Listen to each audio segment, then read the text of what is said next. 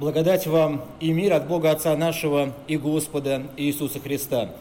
Мы встанем, чтобы услышать Евангелие сегодняшнего дня, записанное евангелистом Лукой в 4 главе, в стихах чтения с 23 по 30. Он сказал им, «Конечно, вы скажете мне присловие, врач, исцели самого себя, сделай и здесь, в твоем Отечестве, то, что мы слышали было в Капернауме. И сказал, истинно говорю вам, никакой пророк не принимается в своем Отечестве. Поистине говорю вам, много вдов было в Израиле в одни Илии, когда заключено было небо три года и шесть месяцев, так что сделался большой голод по всей земле. И ни к одной из них не был послан Илия, а только ко вдове в Сарепту Сидонскую. Много также было прокаженных в Израиле при пророке Елисее, и ни один из них не очистился, кроме Неимана Сириянина. Услышав это, все в синагоге исполнились ярости. И встав, выгнали его вон из города и повели на вершину горы, на которой город их был построен, чтобы свергнуть его. Но он, пройдя посреди них, удалился. Аминь. Это есть Святое Евангелие. Слава тебе, Христос. Присаживайтесь, пожалуйста. Дорогие братья и сестры, сегодня э, мы прочитали такой очень короткий, на самом деле, отрывок, э, и можно даже сказать, отрывок удивительный. Э, почему он удивительный? Потому что, с одной стороны, э, Господь говорит с фарисеями, и на самом деле ничего нового, чтобы фарисеи до этого не знали, он им не сообщает он им напоминает две ветхозаветные истории, которые фарисеи знали очень хорошо, в отличие, наверное, от нас с вами. И мы читаем о том, что, услышав об этих историях, фарисеи исполнились ярости.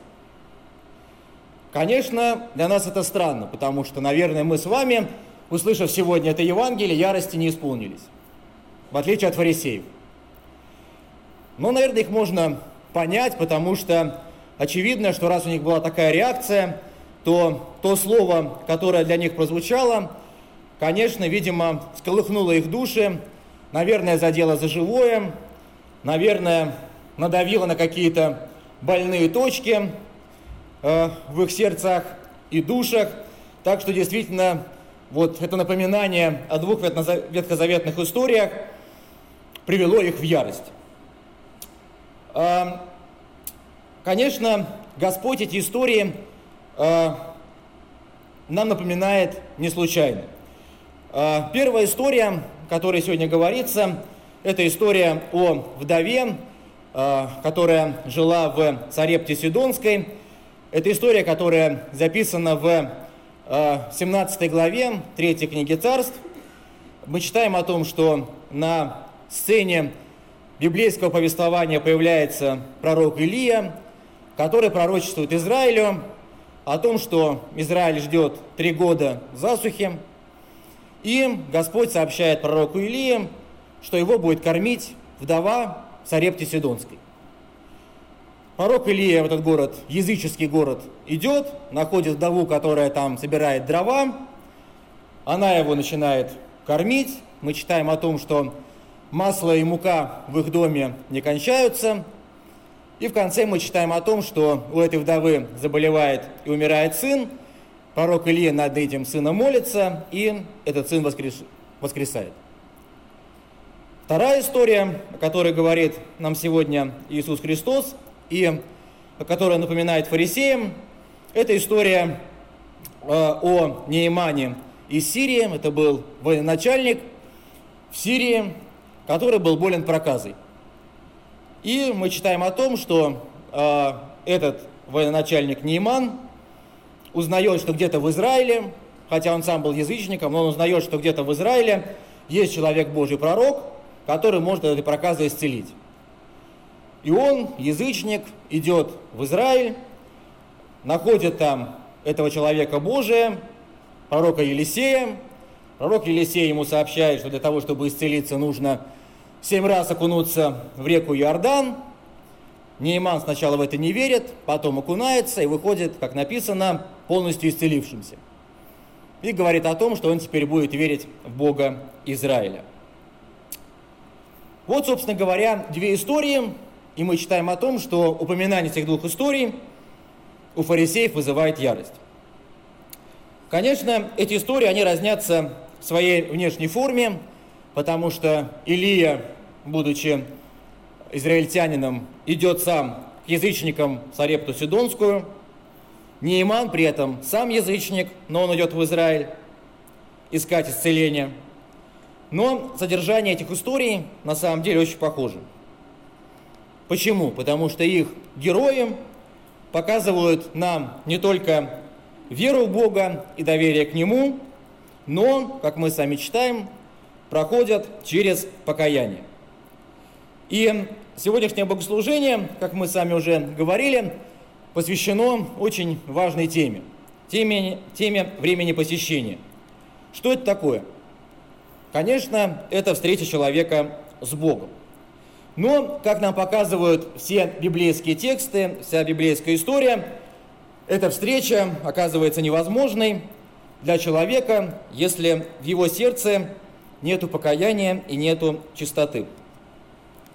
Действительно, без покаяния встреча человека с Богом, она полна страха, она полна трепета, ужаса, а иногда, как говорит нам сегодняшнее Евангелие, даже ярости и гнева. Конечно, когда мы читаем подобные диалоги Иисуса с фарисеями, нам хочется себя сравнить с какими-то положительными персонажами. Конечно, мы себя ставим на место уверовавшей в Бога Израиля вдовы из Сарепты Сидонской, или мы себя сравниваем с исцелившимся Нееманом э, Сириянином – и, конечно, мы всегда уверены в том, что в отличие от народа Израиля, мы с вами никогда не пропустим время посещения, и мы всегда к нему готовы. Но Господь указывает фарисеям, как мы сами читаем на эти две ветхозаветные истории, для чего? Для того, чтобы на самом деле их обличить. Он им указывает на их закрытое сердце, на неумение читать Писание, на неумение видеть в этом Писании Божье обетование и даже на решительный отказ от Божьей благодати. Как пишет про все это апостол-евангелист Иоанн, пришел к своим, и свои его не приняли. Время посещения очень часто, как мы сами читаем в библейских текстах, в Священном Писании – может быть временем покаяния. Сарепская вдова в истории, про которую мы сами сегодня вспомнили, говорит такие слова. «Что мне и тебе, человек Божий? Ты пришел ко мне напомнить грехи мои», говорит она пророку Илии. Нейман Сириянин перед лицом пророка Елисея взывает такими словами «Да простит Господь раба твоего». В обоих случаях перед нами образы истинного покаяния, которое по-гречески называлось словом «метаноя» и переводится как «перемена мысли и ума». Не случайно Нейман Сириянин должен был, по слову пророка, окунуться семь раз в реке Иордан для того, чтобы очиститься и исцелиться. Что такое река Иордан? Конечно, это река, которую должен был перейти израильский народ – как мы сами помним, чтобы попасть в землю обетованную, в ту землю, которую, как сказано в Священном Писании, Господь Бог отцов наших дал вам в наследие. Это та река, где призывал к покаянию Иоанн Креститель. Это та река, где принимает крещение сам Спаситель. И это та река, где э, людям впервые была явлена и Троица. Мы сами об этом читаем, когда а, Господь Иисус Христос принимает крещение, и на него сходит Святой Дух, и мы читаем, что был еще и глаз неба, который провозглашал «Ты, Сын мой возлюбленный, тебе мое благоволение». Поэтому сегодня Господь призывает каждого из нас не только окунуться вслед за прокаженным Неиманом в воды реки Иордан, воды крещения, чтобы снять с себя проказу греха, но и перейти ее, как делает это другой Иисус, Иисус Новин с израильским народом, чтобы стать наследниками земли обетованной и, как мы с вами понимаем, наследниками Царствия Небесного. Для нас призыв к покаянию сегодня звучит еще настойчивее, чем он звучал для фарисеев 2000 лет назад. Евангелист Иоанн передает нам такие слова Иисуса Христа. «Если бы я не сотворил между ними дел, каких никто другой не делал, то не имели бы греха, а теперь и видели, и возненавидели и меня, и Отца моего». Мы знаем о чудесах Спасителя, которые были явлены и в библейской истории, и даже те, чудеса, которые Господь являет в нашей жизни, может быть, даже которые мы не видим. Как пишет э, Мартин Лютер, Бог послал Слово Свое в мир, так что оно встречается в каждом укромном месте, на каждом углу, и куда бы вы ни шли, вы везде найдете Божье Слово. Но как фарисеи не могли вынести этого обличения и приходили в ярость, так и мы часто отворачиваемся от этого слова, от этих чудес, не желая менять или переменять свой ум и свою жизнь. Но сегодня Господь предупреждает нас через пророка Еремию теми словами, которые мы с вами уже сегодня прочитали. «Если он, народ, будет делать злое пред очами моими и не слушаться гласа моего, я отменю то добро, которым хотел облагодетельствовать его». Но с другой стороны, время посещения – это не только время покаяния, но и, конечно, это время для того, чтобы верить в Евангелие. Об этом говорит сам Господь, и мы вспоминаем а, Его проповедь, которая звучала так «Покайтесь и веруйте в Евангелие». Господь Бог не отменяет для нас добро и не отнимает от нас своей благодати. Наоборот, несмотря на наши грехи, Он отдает Сына Своего Единородного, дабы всякий верующий в Него не погиб, но имел жизнь вечную. И апостол Павел говорит нам такие слова. «Во время благоприятное я услышал тебя, и в день спасения помог тебе. Вот теперь время благоприятное, вот теперь день спасения». Время посещения – это то время, когда Слово Божье обращается к нам – и когда мы встречаемся с Богом, как мы сами встречаемся с Ним сегодня в Слове, таинстве, время посещения – это когда мы с вами и слышим слова прощения грехов, как мы с вами только что их услышали. Время посещения – это то время, когда мы вновь и вновь призываемся для того, чтобы вспомнить о жертве Христа на Голговском кресте, о той праведности, которая была нам дарована – и о том спасении, которое каждый из нас получил. Сегодня апостол Павел говорит нам такие слова. «А ты держись верою, не гордись, но бойся». Господь приходит в нашу жизнь, чтобы сообщить благую весть. Это весть о милости, весть о своей благости, и эта весть звучит для нас и сегодня. И вдова в, Сидонской, э, в Сарепте Сидонской, и Нейман Сириянин – показывают нам пример веры. Пример того, как язычник может быть гораздо большим христианином, чем многие, кто веками ожидал пришествия Спасителя. Именно этим людям, людям, которые прошли через покаяние, и открывается благая весть. Мы читаем, что по слову пророка Илии воскресает сын вдовы в Сарепте Сидонской. По слову пророка Елисея исцеляется прокаженный Нейман, но мы понимаем, что делает это сам Господь, который неоднократно на страницах Священного Писания говорит каждому из нас, «Вера твоя спасла тебя». Время земного служения Христа было временем посещения для многих людей в Израиле, которые могли слышать, могли видеть Спасителя, но очень немногим людям и, как мы сами читаем в Священном Писании, зачастую именно язычникам, Господь являет исцеление, являет чудо, видя именно в сердце этих людей настоящую веру. Об этом и говорит сам Иисус Христос, задавая такой риторический вопрос. Сын человеческий, придя, найдет ли веру на земле? И если в нас есть вера, то мы, как говорит апостол Павел, сможем увидеть благость и строгость Божию. Как пишет Мартин Лютер, Неиман был язычником, не принадлежавшим к царству Моисееву, которое процветало в те времена. Но все же его тело было очищено, Бог Израиля был открыт ему, и он принял Святого Духа. И эти слова очень важны для нас и сегодня.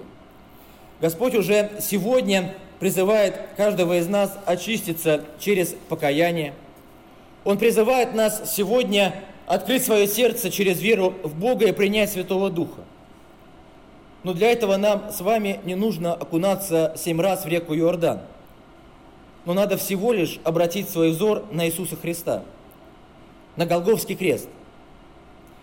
Мы читаем о том, что Нейман, сириянин, даже пытался заплатить Елисею за произошедшее чудо, за свое исцеление, предлагал ему различные дары – но пророк не взял никакой платы за исцеление и не принял никакого дара. Так и мы на самом деле никогда не можем заплатить за ту милость, ту благодать и ту спасение, которые были нам дарованы жертвой Иисуса Христа. Господь не требует от нас никакого дара, Он не требует от нас чего-то материального, но Он всегда ждет от нас именно веры. Он хочет, чтобы мы, как говорит апостол Павел, привились к этой ветви хорошей маслины, чтобы мы стали общником корня и не были отсечены, в конце концов, своим безверием. Итак, братья и сестры, давайте держаться верою Спасителя нашего Иисуса Христа. Давайте не гордиться собою, чтобы, подобно фарисеям, не впадать в ярость при встрече с Богом, во время его посещения, когда мы слышим его слово. И давайте бояться лишь одного – бояться пропустить время посещения. Давайте бояться лишь того, чтобы отвергнуть его благодать и, не доп- и допустить, чтобы Господь, как сказано в сегодняшнем евангельском чтении, прошел сквозь нас и удалился. И мир Божий, который превыше всякого ума, соблюдет сердца ваши и помышления ваши во Христе Иисусе. Давайте помолимся. Дорогой Небесный Отец, дорогой Господь, мы благодарим Тебя за время Твоего посещения. Господи, Ты приходишь в нашу жизнь, когда Ты слышишь вопль человека, который взывает к Тебе. Ты приходишь к нам своим словом, Ты приходишь своим таинством, Ты приходишь, как Ты говоришь, ко всем страждущим и обремененным, чтобы их успокоить. Господи, Ты приходишь для того, чтобы благословить нас, чтобы дать нам законы заповеди. Ты приходишь, чтобы обличить нас в том, что мы их не выполняем. Господи, Ты приходишь, и чтобы возвестить нам о Твоей милости, о благодати и о Твоем спасении. Господи, мы сегодня взываем к Тебе и просим, даруй нам э, мудрости, чтобы нам не пропустить времени посещения Твоего. Господи, мы просим, укрепли, укрепи нас в вере, чтобы нам не быть подобно фарисеям, чтобы нам не впадать в ярость при встрече с Тобою, а чтобы Твое Слово укрепляло нас, как укрепляет нас и Твое таинство.